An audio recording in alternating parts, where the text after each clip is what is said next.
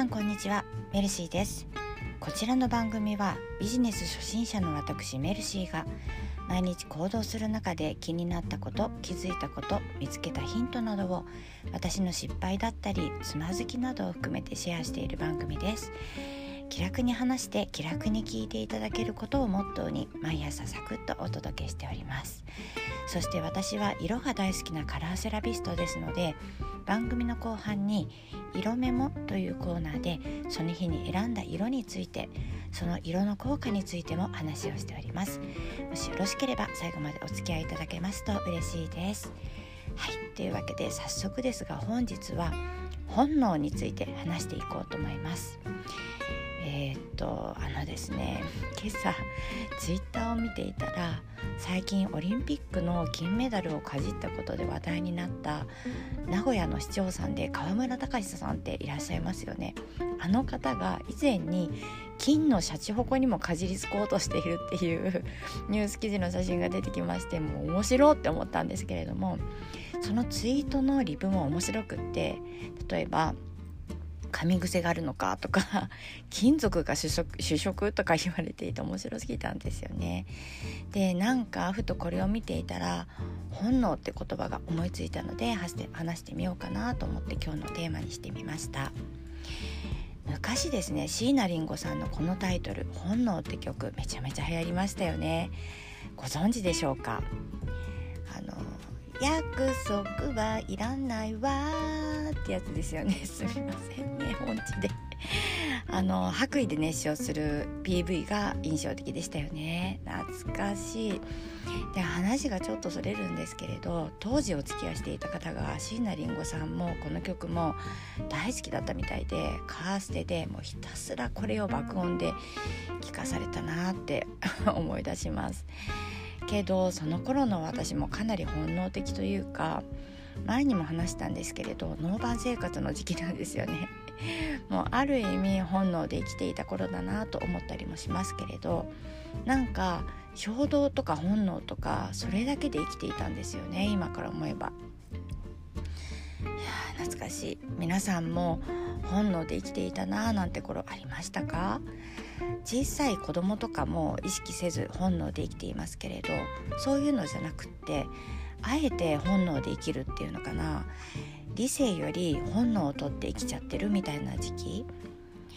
まあ、えー、と話がそれたんでちょっと元に戻しましてですね。本能の話ですね。そう。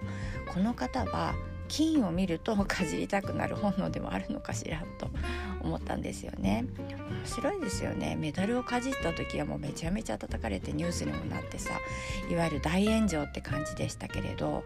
でもなんか本人はどことなく心の奥では別に悪いとは思っていない部分があるような気がしてならないんですよね。それがいい悪いではなくって批判するつもりももちろんないですし単純にそう感じるだけですね。きっとさやっぱり本能なんじゃない？金を見るとかじりたくなる本能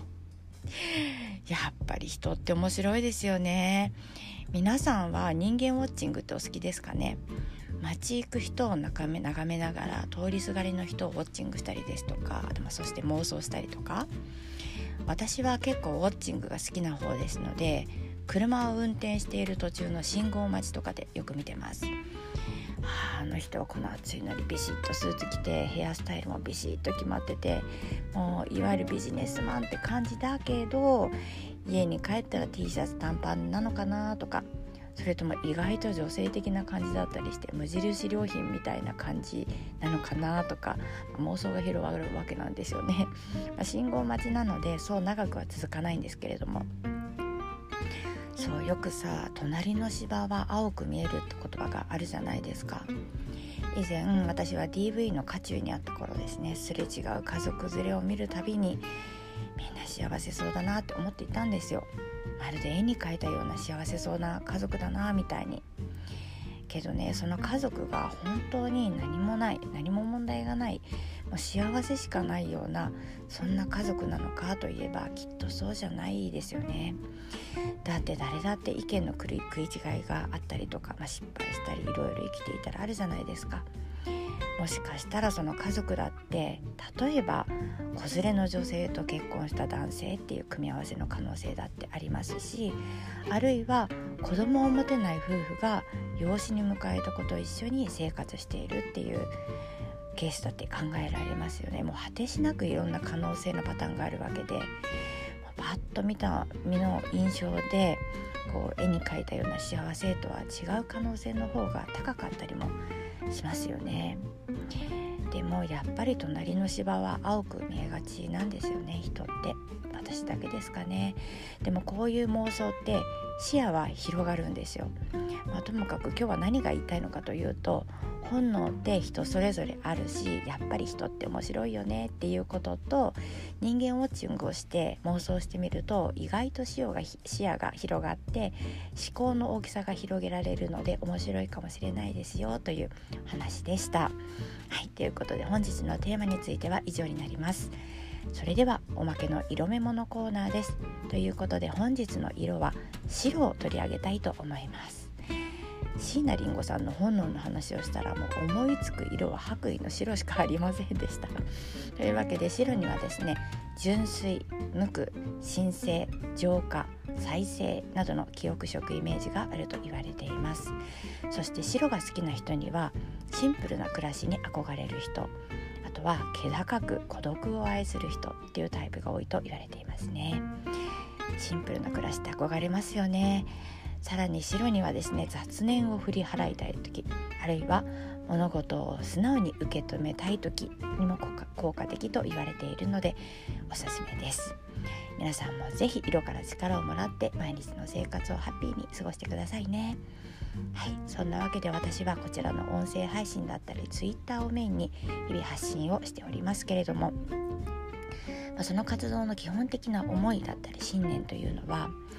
一人でも多くの方が笑顔で過ごせる健やかな心で過ごせるそんなお手伝いをすることなんです、まあ、最近ですね笑顔でいられないなとか心が疲れているなとかそんな風に気持ちがしんどくなっている方に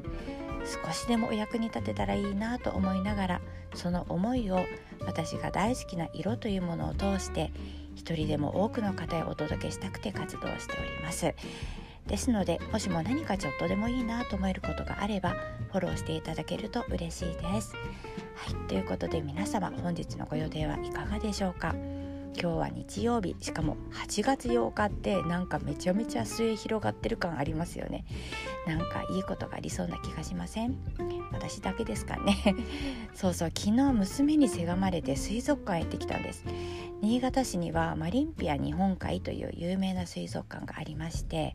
こう大きな水槽のトンネルみたいな空間が